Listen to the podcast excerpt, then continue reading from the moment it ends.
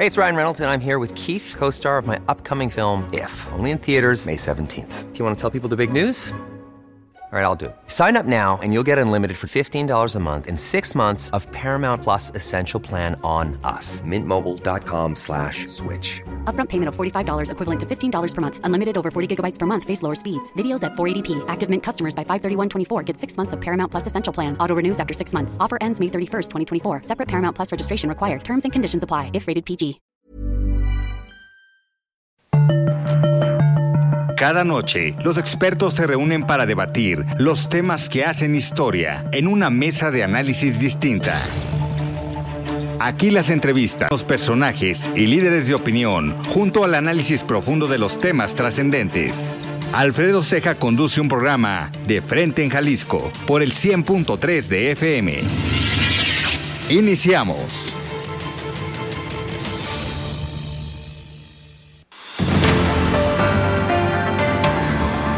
Hola, ¿qué tal? Muy buenas noches. Bienvenidos a una emisión más de De Frente en Jalisco. Hoy jueves 5 de enero quiero agradecer como todos los días en los controles técnicos a Antonio Luna, en la producción y redacción de este espacio a Ricardo Gómez y recordarles nuestro número de WhatsApp para que se comuniquen con nosotros el 3330 1779 66. El día de hoy vamos a tener aquí en cabina en entrevista al secretario de Innovación, Ciencia y Tecnología, Alfonso Pompa Padilla, y también vamos a tener un enlace con el doctor Rubén Ortega Montes, integrante del Observatorio de Seguridad y Justicia de la Universidad de Guadalajara, para platicar sobre esta detención que se dio el día de hoy en una localidad cercana a Culiacán, Sinaloa, y pues todo lo que desencadenó hasta todavía hace unos minutos en todo el estado de Sinaloa y también en la Ciudad de México. Como cada jueves, vamos a escuchar el comentario de Federico Díaz, el expresidente de Expo Guadalajara, y también el comentario de Mario Ramos, el ex exconsejero del Instituto Electoral y de Participación Ciudadana del Estado de Jalisco. Les recordamos que nos pueden escuchar también en nuestra página de internet heraldodemexico.com.mx, ahí buscar el apartado radio y encontrarán la emisora de Heraldo Radio Guadalajara. También nos pueden escuchar a través de la plataforma iHeartRadio en el 100.3 de FM. Y les recordamos nuestras redes sociales para comunicarnos también por esta vía. En Twitter me encuentran como arroba alfredo y también pueden escuchar todas las entrevistas y el contenido aquí en De Frente en Jalisco en el podcast que pueden encontrar en Spotify como De Frente en Jalisco. El análisis de frente en Jalisco.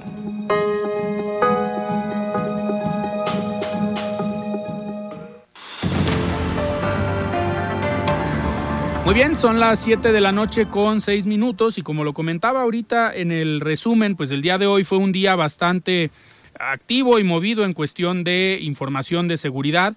Eh, nos despertamos con la noticia de este operativo en una comunidad cercana a la ciudad de Culiacán eh, y con la detención o en ese momento posible detención de Ovidio Guzmán, que a las horas se confirmaría en una rueda de prensa en la Ciudad de México alrededor de las doce y media del día. Y pues hasta hace unos minutos eh, un convoy con fuerzas federales salió de lo que antes era la Subprocuraduría en Investigación en Delincuencia Organizada hacia el penal del Altiplano y en teoría en ese pues en ese convoy trasladan a Ovidio Guzmán al penal del Altiplano y me da muchísimo gusto tener en la línea al doctor Rubén Ortega Montes del Observatorio de Seguridad y Justicia de la Universidad de Guadalajara, precisamente para platicar unos minutos sobre esto que, que pasó el día de hoy. Estimado doctor, ¿cómo estás? Buenas noches. Bien, estimado Alfredo, con el gusto de, compartir contigo los comentarios sobre este suceso que, que nos pone otra vez a, analizar la situación que se vive en México con el crimen organizado y el gobierno. Eh, así es, doctor. Me gustaría primero eh, preguntarte qué tan fuerte es el golpe para este grupo delictivo con esta detención. Sabemos que hay una división entre los diferentes eh, liderazgos. Unos pues son los hijos del Chapo Guzmán, por otro lado está Ismael El Mayo Zambada, pero eh, esta detención, ¿qué tanto implica o qué golpe eh, genera a este grupo? Es un golpe mediático muy fuerte, es un golpe que también ya pone en entredicho la hipótesis y las teorías que se suscitaban en cuanto al apoyo del presidente y de los militares en favor del cartel de Sinaloa. Eh, ¿Qué tanto les afecta dentro de la propia estructura? Yo creo que no tanto, porque sabemos de la existencia de al menos tres hermanos más de ellos que eh, están al, al frente de esta estructura y que de manera pues, fraternal y parental eh, dirigen esta, esta decisión o esta sección de dicho cartel, ¿no? Yo creo que hacia afuera es más fuerte el, el golpe mediático que hacia el propio interior de la estructura criminal. Eh, doctor, siempre, digo, en, la, la, la, anterior ocasión que lo detuvieron y que fue liberado por, como lo dijo el presidente, por orden de él, eh, pues se criticó mucho la falta de una estrategia y un plan para llevar a cabo la detención y que al final pues se vieron rebasados ante la respuesta de, del cártel. El día de hoy vimos que el ejército mexicano actuó y llevó hasta helicópteros para desde el aire eh, abatir y tirarle a los miembros de este grupo. Pero eh, después de el operativo cuando lo sacan de Sinaloa, no sabemos en qué momento eh, precisamente lo sacaron, porque en la rueda de prensa dijeron que voló directamente desde el lugar de la detención hasta la Ciudad de México y que no hubo un traslado al parecer al aeropuerto de Culiacán. Eh, esta, este operativo se sale de las manos y por eso hoy, en este momento, hasta hace unos minutos, Culiacán sigue pues bajo fuego, sigue con bloqueos, sigue con asaltos, con robos, eh, o crees que eso sí lo previó eh, la Secretaría de la Defensa Nacional, pero el objetivo era la detención y llevarlo a la Ciudad de México? Desde mi punto de vista, las, y lo voy a decir así claro, como, como siempre, mi estimado Alfredo, las humillaciones que ha recibido el ejército, la eh, falta de credibilidad a la que estaba siendo sometido, la manera en la que han sido vilipendiados y tratados el ejército, la Guardia Nacional, etcétera, creo que esto los llevó a crear a través del CNI, del Centro Nacional de Inteligencia, este, esta operación en la que cercaron en la noche a Ovidio y como era como es en la inteligencia seguramente sabían todos los movimientos de él lo detuvieron en esta en esta población de cerca de Culiacán perteneciente a Culiacán y que sabían que iba a haber una reacción de las estructuras de las células porque estaban atacando precisamente a quien había liberado el presidente como él mismo lo dijo. Yo desde yo creo que esta que esta orden y así lo he estado mencionando no pasó por la oficina del presidente de la República. Creo que esta esta decisión fue tomada por la alta élite militar y actuaron en consecuencia porque eh, tenemos en el otro escenario que el presidente justificó la liberación de Ovidio siempre con la cuestión de evitar esto que está ocurriendo precisamente. Sabían que esto iba a ocurrir y hoy eh, la milicia lo detiene y, y sabemos por petición de una orden de detención con fines de, eh, de, extradición. hacia Estados Unidos por una orden de un juez federal de allá.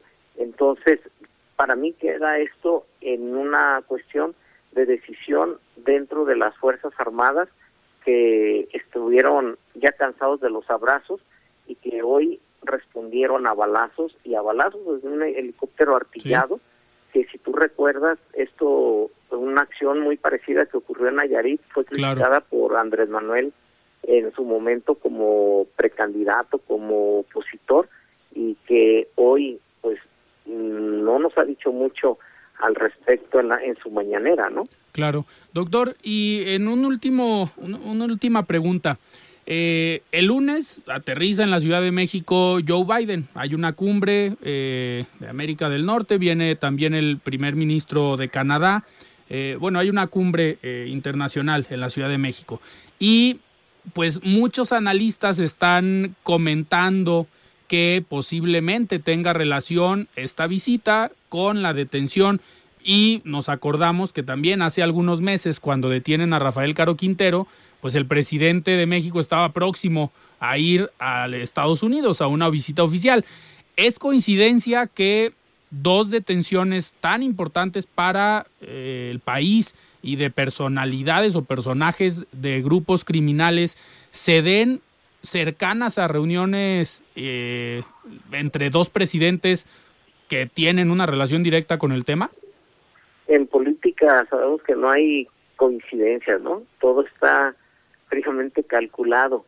Eh, pero insisto, creo que esto ya fue por parte directa de la milicia y que en este caso las detenciones se han dado precisamente por la por el trabajo de inteligencia de los militares casi estoy seguro que sin mencionarle al presidente al secretario de gobernación eh, estas estas situaciones mm, ni al fiscal general de la república porque no vimos personal de estas instancias trabajando en estos operativos. Y que sin embargo han sido dos operativos que son de mucha convicción de, un trabajo realmente objetivo y eficaz, en donde fue detenido en su momento Rafael Caro y en este caso Ovidio a través de la de un trabajo realmente de inteligencia, estrategia logística militar como nosotros estábamos acostumbrados a que actuaran los militares, ¿no? De una manera rápida, eficaz y apegados dentro del Estado de Derecho, aunque los aunque era y siempre hemos criticado el que los hayan metido a esta parte de la seguridad en virtud del riesgo que se corre por el prestigio. Creo que, que, que el prestigio lo están sacando las propias fuerzas armadas para ellos, más que por darle gusto a Andrés Manuel, que no creo que vaya a saludar con mucho gusto a la abuelita ahora que se la vuelvo a encontrar. claro. Doctor, pues muchísimas gracias por este análisis y por, por platicar, pues analizar esto que pasó el día de hoy. Gracias a ti, Alfredo, por permitirme eh, en tu espacio externar comentarios, estos análisis. Un abrazo grande, feliz año. Muchísimas gracias. Igualmente, platicamos con el doctor Rubén Ortega Montes, integrante del Observatorio de Seguridad y Justicia de la Universidad de Guadalajara. Y me da muchísimo gusto recibir aquí en cabina al secretario de Innovación, Ciencia y Tecnología, Alfonso Pompa. Secretario, ¿cómo estás? Buenas noches gusto de estar aquí, Alfredo, y con el gusto de estar con tu auditorio. Mucho gusto y con mucho entusiasmo, empezando el año muy activos, tal como lo cerramos. De hecho, lo cerramos por muy poquito tiempo. Así es. Secretario, pues aparte de, de platicar contigo sobre cómo va la Secretaría, la intención de la última semana del año y de también esta primera semana del año es eh, platicar con algunos secretarios o líderes de organismos empresariales de diferentes sectores haciendo un análisis de cómo les fue en el 2022 y qué esperamos para este 2023. En el caso de la Secretaría de Innovación, creo que cerraron el año muy bien, con eventos importantes, con anuncios importantes eh, en materia de innovación, ciencia y tecnología, eh, pero más allá de lo que yo pueda decir, ¿qué nos puedes eh, platicar? ¿Cómo te fue en el 2022? Bueno, yo creo que vas a notar una gran coincidencia entre todos estos líderes empresariales y los demás secretarios que vengan a presentar aquí en tu cabina, eh, de un entusiasmo y de una satisfacción por lo realizado el año pasado. Y la verdad es porque ha sido un trabajo muy colaborativo. Yo creo que esa es una de las fortalezas que tenemos en Jalisco, ese gran ánimo y esa gran disposición y esa gran, digamos, eh, claridad con la que trabaja la triple hélice famosa del desarrollo de la economía y la competitividad de la innovación. Estamos hablando del sector productivo, estamos hablando del sector académico, universitario, investigación, y estamos hablando de las agencias de gobierno, secretarías, que trabajamos directamente con ellos para que esto camine mejor. Bueno, tú podrás ver los grandes indicadores de Jalisco. El, el año pasado, el crecimiento de la economía, que fue verdaderamente un rebote y que ya nos pone en un nivel pre-pandemia el, la inversión extranjera que llegó a Jalisco también, que rompió récords, y finalmente ahora incluso se publicó que fuimos el estado número uno en generación de empleos a nivel país, con 82.963 empleos. Eso es producto del trabajo, principalmente del sector productivo, por supuesto, pero de todas las condiciones que se han generado en Jalisco para que la economía crezca. Y crecimos en todas las áreas, crecimos en la industria de alta tecnología, en el campo, en el turismo, en los servicios, en básicamente en todas las áreas, en la construcción, y eso es, habla, habla, muy bien de la economía de Jalisco. Ahora, estamos dentro del gabinete económico. Así es. Específicamente de innovación, ciencia y tecnología, tuvimos muchos logros también. A ver, y de hablar de estos logros, la última vez que platicamos eh, contigo, estuvo también el secretario de Desarrollo Económico, venían regresando de una de las giras, que en parte estos logros es por este trabajo conjunto que hacen y que se ve consolidado con estas giras al Silicon Valley o a Chicago o a algunas ciudades de Estados Unidos. Bueno, sin duda, tenemos que hacer giras, tenemos que ir al extranjero, si no ellos no vienen y es una condición esencial de que tenemos que ir a atender a nuestros socios, particularmente en el Silicon Valley fue una visita muy exitosa. Ven con muy buenos ojos a Jalisco, no solo en la coyuntura actual, ¿eh? sino es una historia ya de 60 años en, la, que empresas globales de primer nivel han llegado a Jalisco y han, se han desarrollado muy bien, muy, muy bien. Tenemos algunas eh, empresas líderes mundiales que consideran que el talento de Jalisco, que consideran que las condiciones en general laborales, económicas, legales de Jalisco son el factor principal por el cual quieren seguir invirtiendo aquí.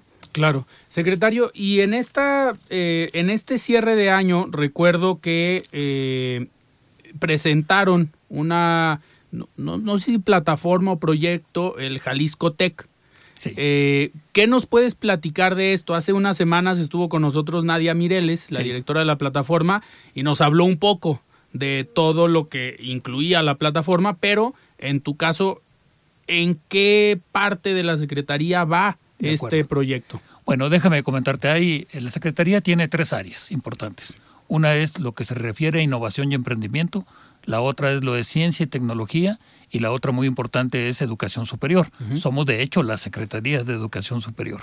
Y en las tres hubo muchos logros que quisiera comentar muy brevemente porque hay mucho mérito de muchas personas y muchas instituciones atrás de cada uno de ellos. Por ejemplo, eh, obtuvimos el primer lugar nacional como Estado en innovación, según el estudio que hace el IMCO de competitividad de los estados. Estar en primer lugar de innovación yo creo que hace justicia al trabajo de muchos años muy sostenido y particularmente en el rubro de patentes, solicitud de patentes. Somos el estado que más hace aplicaciones para modelos de invención y especialmente en el tema de patentes. No solo eso, el país, probablemente por efectos de la crisis, decreció en 1.32% en su producción de patentes. Jalisco, creció. en el mismo año creció 4.6%. Claro. Y de nuevo, es un gran número de empresas, de centros de investigación, de universidades, de inventores que están haciendo esas patentes y nosotros, a través del CODECIJAL y la Secretaría de Innovación, apoyamos con los recursos para que se haga todo el procedimiento legal y se validen todos los procesos para que puedan tener éxito. Eso es un, éxito bien trabajado, muy meritorio. Pero tenemos algunos otros muy importantes. Por ejemplo, lo que seguramente presentó Nadia Mireles cuando vino, que es un tema de innovación también, es el premio que nos dieron a la plataforma abierta de innovación por QS, que es uno de los organismos más importantes del mundo de acreditación de sistemas educativos.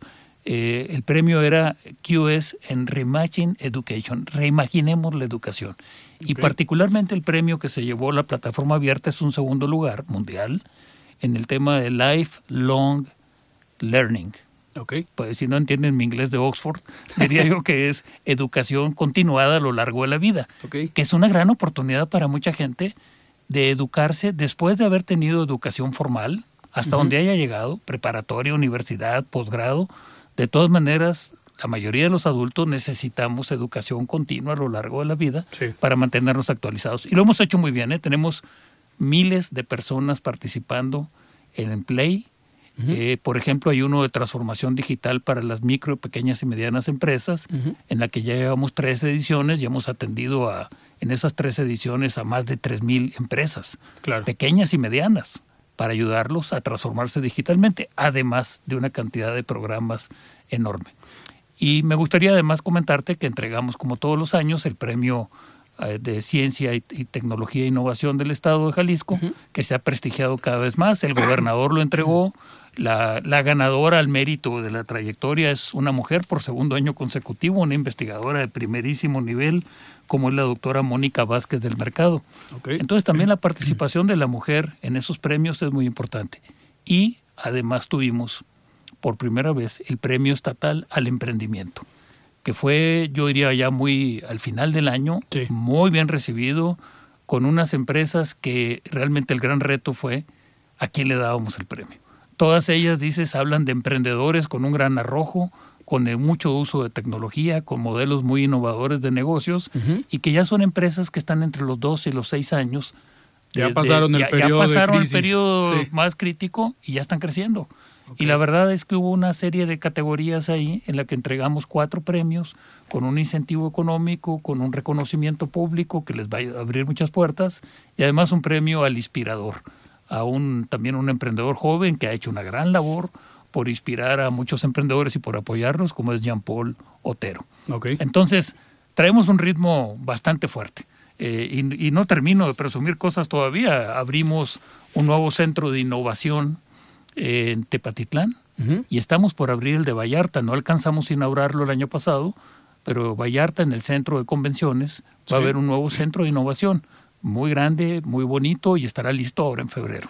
Estos centros de innovación, para antes de irnos a, corte, eh, en estas regiones van dirigidos a proyectos que tienen que ver con el vocacionamiento de las regiones.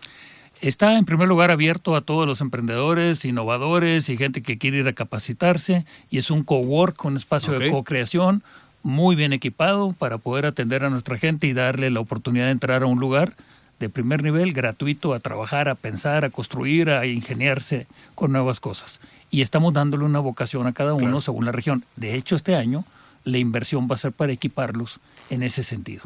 Ok, perfecto, secretario. Pues estamos platicando con el secretario de Innovación, Ciencia y Tecnología, Alfonso Pompa. Vamos a un corte y regresamos.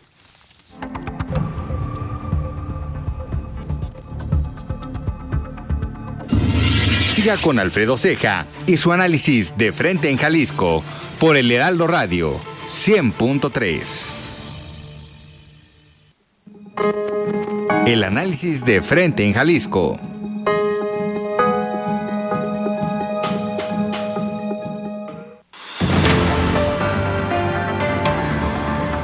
Bien, son las 7 de la noche con 29 minutos. Estamos de regreso aquí en De Frente en Jalisco y vamos a escuchar el comentario de Mario Ramos. Él es exconsejero del Instituto Electoral y de Participación Ciudadana del Estado de Jalisco. Estimado Mario, ¿cómo estás? Buenas noches.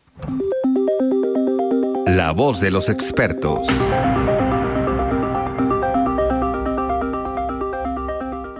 Hola Alfredo, muy buenas noches. Un saludo a ti y a todo el auditorio del Heraldo Radio Muchas gracias, feliz año a todas y a todos. Pues bien, recién arrancó el año nuevo 2023 y en la Suprema Corte de Justicia de la Nación, las y los ministros eligieron a la nueva presidenta de la Corte. Esto después de que concluyó el periodo de cuatro años del ministro Saldívar.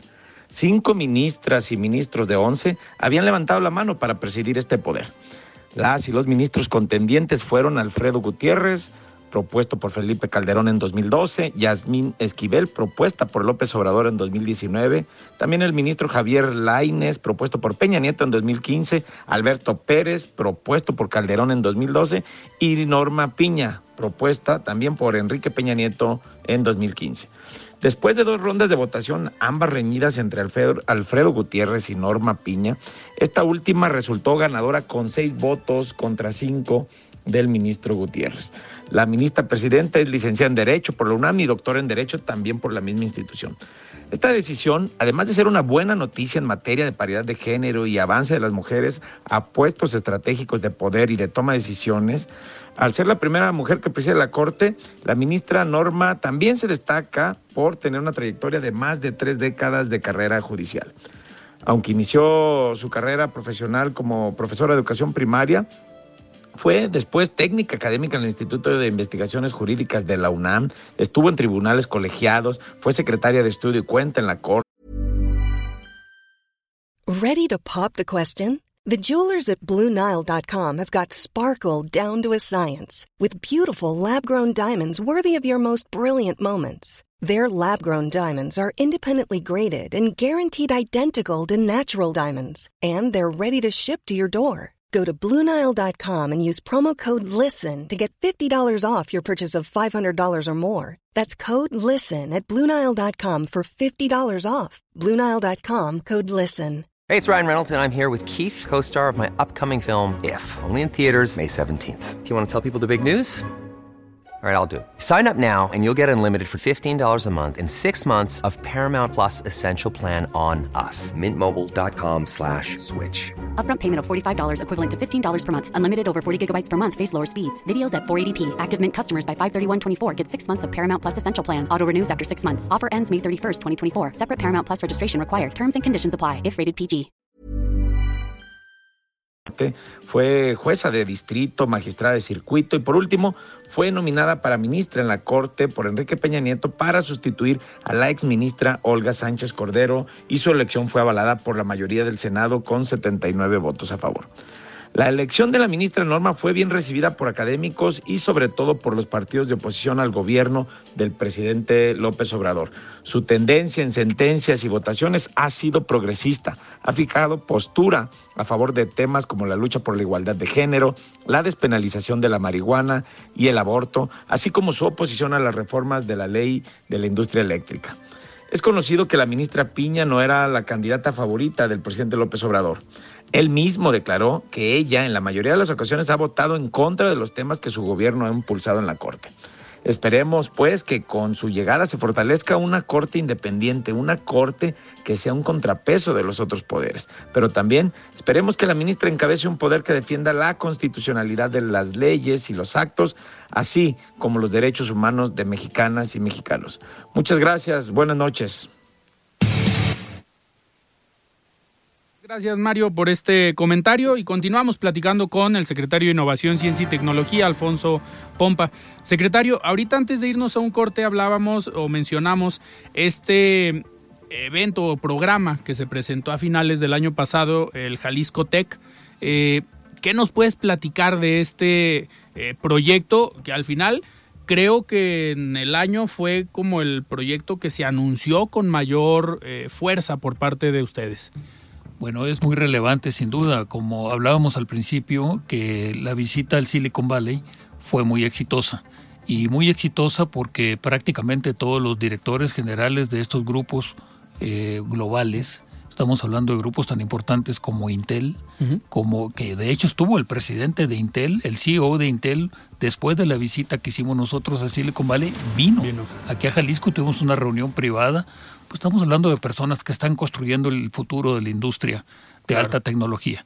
Estuvimos en Oracle, estuvimos en C3 ahí, estuvimos con los grandes manufactureros, en fin, todos ellos tienen planes formales, concretos para invertir en Jalisco e incrementar sus operaciones, no solo con un mayor número de empleados, sino además capturar más valor en lo que hacen aquí, movernos no solo de manufactura, sino movernos a diseño, a desarrollo de tecnología propia, como ya lo están haciendo muchas de estas empresas. Y eso sin duda es una gran oportunidad. Sabemos que esto es producto de lo que ha provocado la propia pandemia cuando hubo esa disrupción en los canales de suministro, como fue el, famoso chips, que todos lo hemos sufrido, la falta de chips, pero también la guerra en Ucrania, el temor que existe de las tensiones en Estados Unidos, China, Taiwán, y el hecho es que el mundo se reconfiguró en clústeres regionales, y el clúster de Norteamérica es sumamente importante. Jalisco pues es obviamente un socio muy activo desde hace mucho tiempo en esto y sin duda nos ven con gran interés. Ahora, eh, más que incentivos, más que algún otro tipo de facilidades, ven a Jalisco con un gran atractivo porque de nuevo, pues Jalisco hay que reconocer que particularmente en este sexenio se le ha metido una gran infraestructura carretera, una gran infraestructura vial, transporte público masivo, una gran inversión en hospitales. Entonces tenemos condiciones muy propicias. Pero el reto número uno es talento, como lo es en todos los polos de desarrollo tecnológicos mundiales. No es que no haya talento, es que queremos tener más talento para poder aspirar a traer esas nuevas inversiones. y hay que construirlo. Y hay que construirlo. Y ahí surgió la idea de hacer un eh, Jalisco Tech Hub Talent. ¿Qué sería el, el Tech Hub Act? Sería un acuerdo gubernamental para apoyar el desarrollo de la industria de alta tecnología. Esta sería la traducción, digamos. Una orden del gobernador con, que modifica leyes, que genera presupuestos para poder apoyar el desarrollo de talento para la industria de alta tecnología en Jalisco. Y esa idea fue creciendo. A finales del año se anunció eh, de qué monto estamos hablando, en qué conceptos. Y bueno, ahorita estamos trabajando a marchas forzadas, decía, desde el primer día de este año estamos trabajando porque la semana que entraremos los anuncios más específicos de fechas, de cronogramas, de requisitos, de cómo vamos a participar. A nosotros, como Secretaría de Innovación, que también somos la Secretaría de Educación Superior, nos corresponde el tema del talento de, no, no solos, por supuesto, con la colaboración de todo el sector económico, con la colaboración de las universidades, con la colaboración de los centros de investigación, las otras eh, secretarías del Gabinete Económico, incluso con la Secretaría de Educación de Jalisco, estamos trabajando para hacer un gran programa que mejore que incremente el pool de talento que tenemos para las áreas sobre todo de electrónica. Electrónica tiene muchos campos, por supuesto. Nos interesa mucho el de semiconductores, que son los chips. Eh, tenemos el de, el de ciencias computacionales, que tiene mucho que ver con inteligencia artificial, con ciencia de datos, con diseño de algoritmos, con todo lo que sabemos de inteligencia artificial, como puede ser deep learning y machine learning, etcétera. Entonces, en eso necesitamos tener talento de muy alto nivel. Y por cierto, viene la tercera área que es también manufactura avanzada, porque tenemos grandes manufactureros en Jalisco, Foxconn, Jabil, Sanmina, Flex, todos ellos. Entonces, eh, esas son las tres áreas en las que vamos a especialmente a fortalecer y vamos a incentivar eh, la atracción de nuevo talento, el desarrollo de más talento y de talento con más altas credenciales. Secretario, en esta generación de condiciones para la creación de talento. Eh, entran obviamente las universidades, que les toca también a ustedes en la Secretaría de Innovación. Y uno de los eh, problemas a lo mejor que algunas universidades están enfrentando es que no nada más los planes de estudio, sino la vida diaria productiva cambia más rápido que lo que nos habíamos imaginado. Entonces, antes a lo mejor un plan de estudio se renovaba cada cuatro años y hoy, ah, si te esperas al cuarto año, pues, el alumno de octavo semestre que estaba estudiando, por ejemplo, me pasó a mí en una universidad, eh, comunicación política. Pues en octavo semestre ya se iban a graduar y cuando yo veo el programa de la materia, digo, pues no, esto no lo puedo dar porque si salen y les preguntan quien los contrate, oye, ¿quién te enseñó esto? Y dicen mi nombre, pues van a decir, oye, no está nada actualizado. Estos cambios eh, en los planes curriculares, pues se dan a través de los famosos reboes. que ustedes los dan, obviamente, pero también la Secretaría de Educación Pública Federal. Y sabemos que hay universidades que están teniendo una problemática grande porque en la Ciudad de México pareciera que quien se encarga de eso sigue de vacaciones, pero sigue de vacaciones desde el 2018, el 5 de diciembre o el 1 de diciembre que entraron a la administración. ¿Cómo les ha impactado a ustedes en la Secretaría de Innovación para poder salir al quite eh, con las universidades y apoyarlas? Bueno, yo creo que tenemos muchos avances ahí, no lo digo yo nada más, lo dicen las universidades eh, que están trabajando con nosotros. Tenemos de 200 universidades que hay en Jalisco, más o menos en números redondos. Eh, bueno, muchas de ellas son eh, públicas y las universidades públicas se manejan por otro tipo de acuerdos. Es decir, no, no se llaman reboes particularmente y no acuden eh, directamente ni a la SEP ni, ni con nosotros. Tienen su forma especial de acreditar o, de, o de validar sus programas. Pero 150 están con nosotros, la mayoría de sus programas, porque hemos creado varios mecanismos muy importantes. Por ejemplo, eh, desde que hacen su solicitud, el trámite es mucho más rápido y mucho más profesional. Y lo hacemos a través de organismos acreditadores a nivel nacional. Ya no es aquella historia de pares, de competencia, de amigos, aquí compadrazgos, sino ahora es a través de organismos acreditadores. Tiene un pequeño costo para la universidad hacer eso, pero garantiza objetividad, garantiza recomendaciones muy específicas y además un tiempo de entrega muy rápido. Hemos avanzado enormemente en eso. Entonces, Eh, además, sacamos la nueva ley de educación superior del Estado de Jalisco. Por primera vez en la historia del país y de Jalisco existe esa ley. Y de ahí están saliendo reglamentos y organismos que nos van a ayudar a mantener actualizado todo esto. Eh, de hecho, los reboes van a tener un límite de vida, máximo de cuatro años, exactamente como lo dices, y tiene que estarse revalidando porque en efecto, sobre todo en el área de tecnología, en muy poco tiempo te quedas atrás.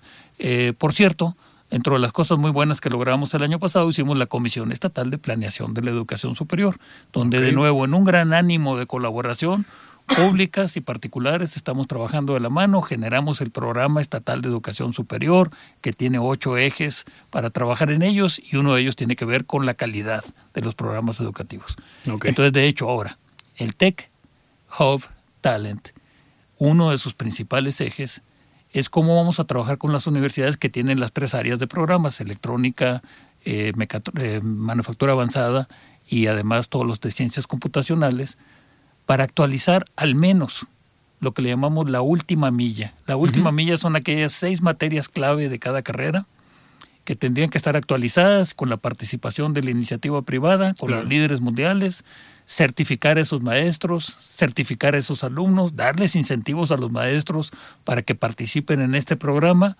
y además la industria se compromete a participar en la práctica profesional y a traer a sus expertos también. Ahí vamos a trabajar juntos. Ganar, ganar. Todos vamos a ganar en eso. Gana el alumno, gana la universidad, gana las empresas y por supuesto gana Jalisco, gana México. Ese yo creo que es uno de los programas que va a ser más atractivos y estamos a punto de lanzarlo. Eh, incluye la atracción de maestros muy destacados de talla internacional o nacional que vengan a hacer lo que le llamamos co-teaching con los profesores locales. Es fortalecer no solo eh, la calidad, sino diferentes eh, personajes también que podemos traer para que nos ayuden a enriquecer los programas. Viene además un programa de becas en inglés para, para, para aprender inglés, muy orientado también a alumnos, a profesores y también a la, gente que ya está en la industria. Ahí vamos a ofrecer un total de 2.000 becas para estudiar inglés a través de plataformas. Va a haber básicamente dos caminos. Uno de ellos es lo que le llamamos pasar del nivel A2 al B1 o al B2 en la calificación esa que hay a nivel mundial. Es decir, no principiantes. Los principiantes hay otras formas de ayudarles. A los que ya tienen un razonable dominio del inglés, elevárselos. Y luego viene para los que están más avanzados inglés conversacional. Entonces todo esto va a salir este mismo semestre, estos programas de apoyo. Por lo pronto va a haber 2.000 becas. Por cierto, la Secretaría de Educación está haciendo un programa muy ambicioso, con números mucho más grandes a través de sus secundarias y de sus preparatorios. Entonces, aquí hay un empuje muy fuerte por darle a nuestros chicos mayores oportunidades en el futuro al tener un dominio del inglés. Estas becas eh, serían con alguna institución, las universidades o la misma, eh, la misma estructura gubernamental? Bueno, las becas vienen por, por pago de la estructura gubernamental y de un presupuesto nuevo que se ha autorizado. Todo esto es con recursos públicos. Ahora, sí pensamos que cuando llegue el programa en sí a las industrias, las empresas aporten una parte para que el dinero llegue más lejos, para que podamos atender a más gente. Incluso en ese caso, queremos que la persona también pague, aunque sea un porcentaje pequeño. que se comprometa, que lo valore, que realmente le eche ganas. Entonces estamos trabajando en eso, como te digo, la semana que entra seguramente ya estaremos anunciando hasta un cronograma más específico para este semestre, pero estamos prácticamente listos. No son los únicos programas, tenemos además el programa de maestrías, va a haber becas para estudiar maestrías tanto presenciales como en línea en esas áreas. Eh, va a haber también el programa de talento altamente especializado, que vamos a sacar la tercera edición. Ya estamos ahorita trabajando en la, segunda, ya está a punto de iniciar y vamos a sacar una tercera edición. Ahí estamos hablando de atender a 3.000, 4.000 personas con cursos muy específicos de muy alto nivel para elevar sus credenciales. Entonces traemos todo un programa de desarrollo de talento para esa industria, que no nomás es, eh, cuando hablamos de una industria no hablamos nada más de unas poquitas de empresas. Estamos hablando de un gran número de empresas globales, estamos hablando de un gran número de empresas nacionales, estamos hablando de startups. y de un porcentaje del PIB importante. Y que además es muy transversal. Claro. El que se educa en eso, el que mejora en eso, puede trabajar en, tiendas, en bancos, en eh, agroindustria. Entonces es muy transversal, es un gran apoyo para Jalisco esto. Eh, secretario, otro de los temas que que ha llamado la atención y que no sé, seguramente tiene una repercusión eh, en la Secretaría. A nivel federal, el tema de CONACIT, pues CONACIT ha sido, yo creo que muy golpeado en esta administración.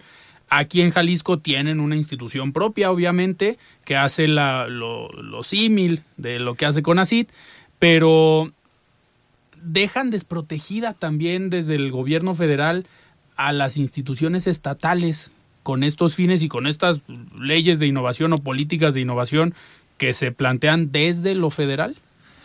A ver, yo quisiera ser políticamente correcto al respecto, pero no puedo. Eh, el CONACIT no solo ha sido muy golpeado, ha golpeado enormemente el CONACIT a toda la red nacional de ciencia y tecnología y a todas las estrategias de ciencia y tecnología del país. Y además acaban de meter una iniciativa de ley de ciencia, tecnología, humanidades y no sé qué tanto más, eh, que realmente no ayuda en nada. De hecho, estamos preparando un foro para, para analizar esa propuesta, que ya está muy analizada, y hacer una propuesta a Jalisco, que será en los próximos días también. Eh, y sin duda no va nada bien, no ha habido nada que presumir a nivel federal ni del CONACIT, ni de los presupuestos, ni de la estrategia, ni de la visión. En los estados nos estamos defendiendo. El que más bien lo ha hecho es Jalisco también.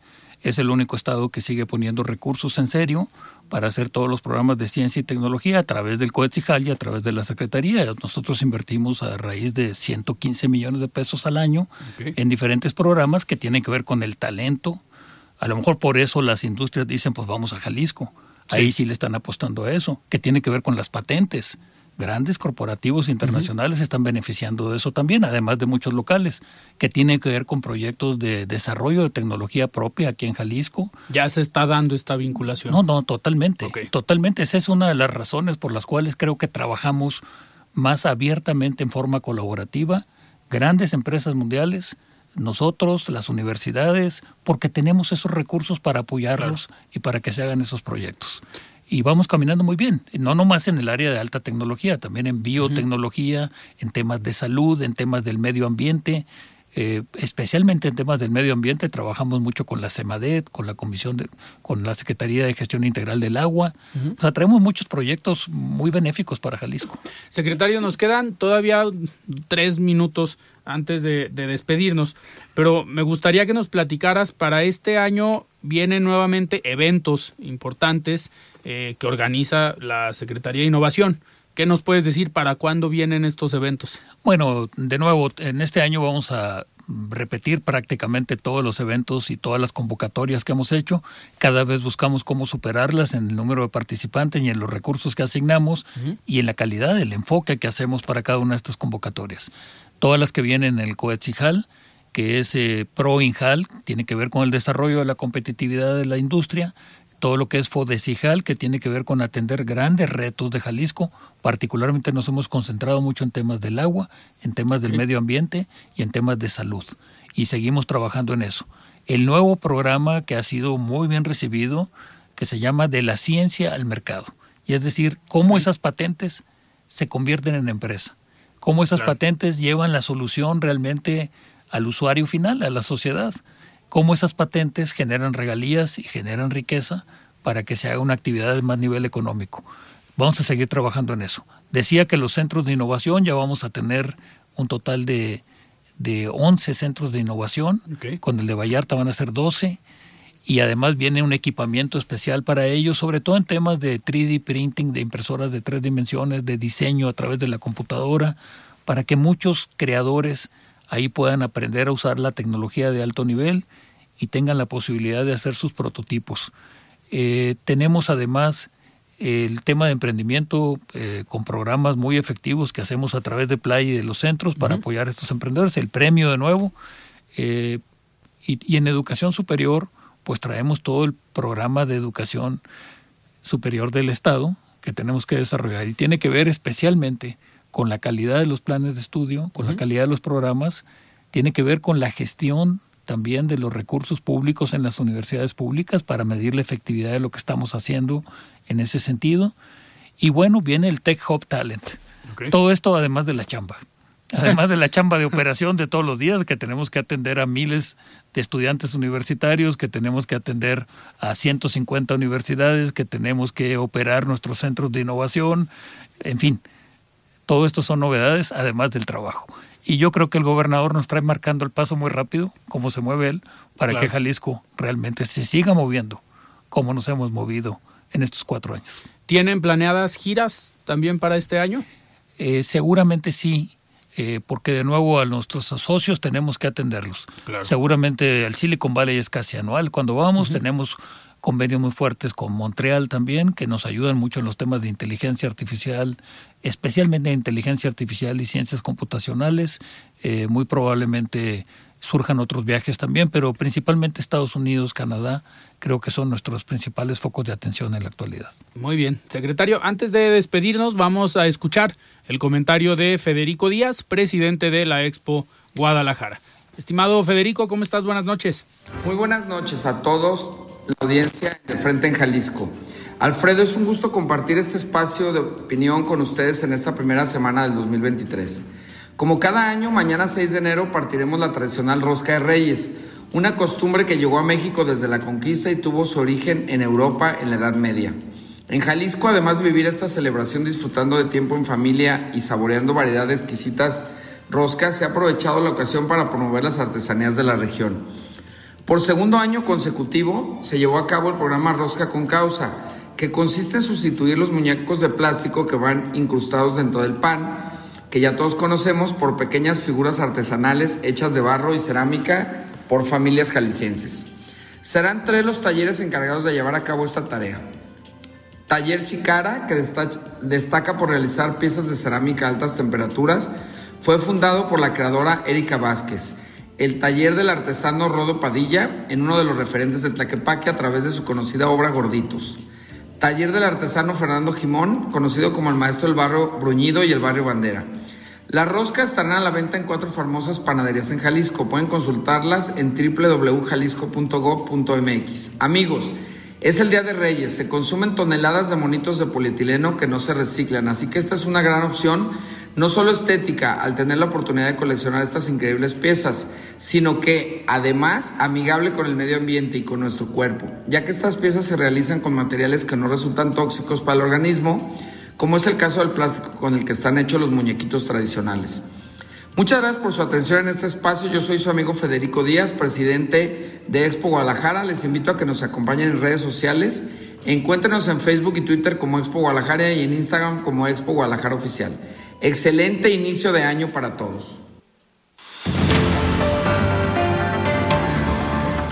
Muchísimas gracias Federico por este comentario. Y secretario, un último, bueno, un evento que tiene también ya como eh, característico el Estado, Talentland, también viene en este primer semestre del año. Sin duda, y regresa a su formato, eh, digamos, original, que es en la semana de Pascua cuando pueden atender un gran número de, jóvenes estudiantes que están en ese periodo, que pueden atender aquí presencialmente y es un evento, yo diría que es el evento más importante que se hace a nivel Latinoamérica para, digamos, inspirar, para promover, para de alguna manera fomentar el uso de las tecnologías, los modelos de innovación de parte de los jóvenes. Genera un gran entusiasmo y, y va mucho más allá de eso. Hay muchas empresas que participan con el fin de ir detectando talento y atraerlo a sus empresas. Entonces se convierte en un semillero de talento, atrae a jóvenes de todo el país, eh, participan muchos ahora en forma virtual, entonces se ha convertido en un gran acontecimiento. Sin duda esa ha sido la piedra angular, digamos, el, el proyecto más grande que tenemos de más alto volumen y muy orientado a jóvenes. Y de ahí le damos seguimiento pues en emprendimientos, en los patentes, en todo lo demás. Y yo lo que creo es que en general deberíamos de reconocer, y no es mérito eh, nada más de la Secretaría de Innovación, por supuesto, ni nada más del Gabinete Económico, ni del Gobierno del Estado. Es de un gran espíritu echado para adelante de Jalisco que estamos saliendo adelante de una manera, yo diría, muy exitosa. Sabemos que hay retos, sabemos que hay problemas, pero a final de cuentas, si vemos lo que está pasando en Jalisco comparativamente con el país y con muchas regiones del mundo, bueno, tendríamos que estar muy orgullosos y tendríamos que sumarnos a trabajar en esto, particularmente los temas de innovación, los temas de ciencia y de tecnología generan una promesa, una expectativa de que vamos a hacer cada vez una actividad económica de más alto valor. Y estamos nosotros trabajando con toda la población para que así sea. Muy bien, secretario, yo te agradezco que hayas estado hoy aquí en De Frente en Jalisco. Muchísimas gracias. Gracias, Alfredo. Gracias a todo el auditorio. Muy bien. Heraldo Radio, 100.3 FM.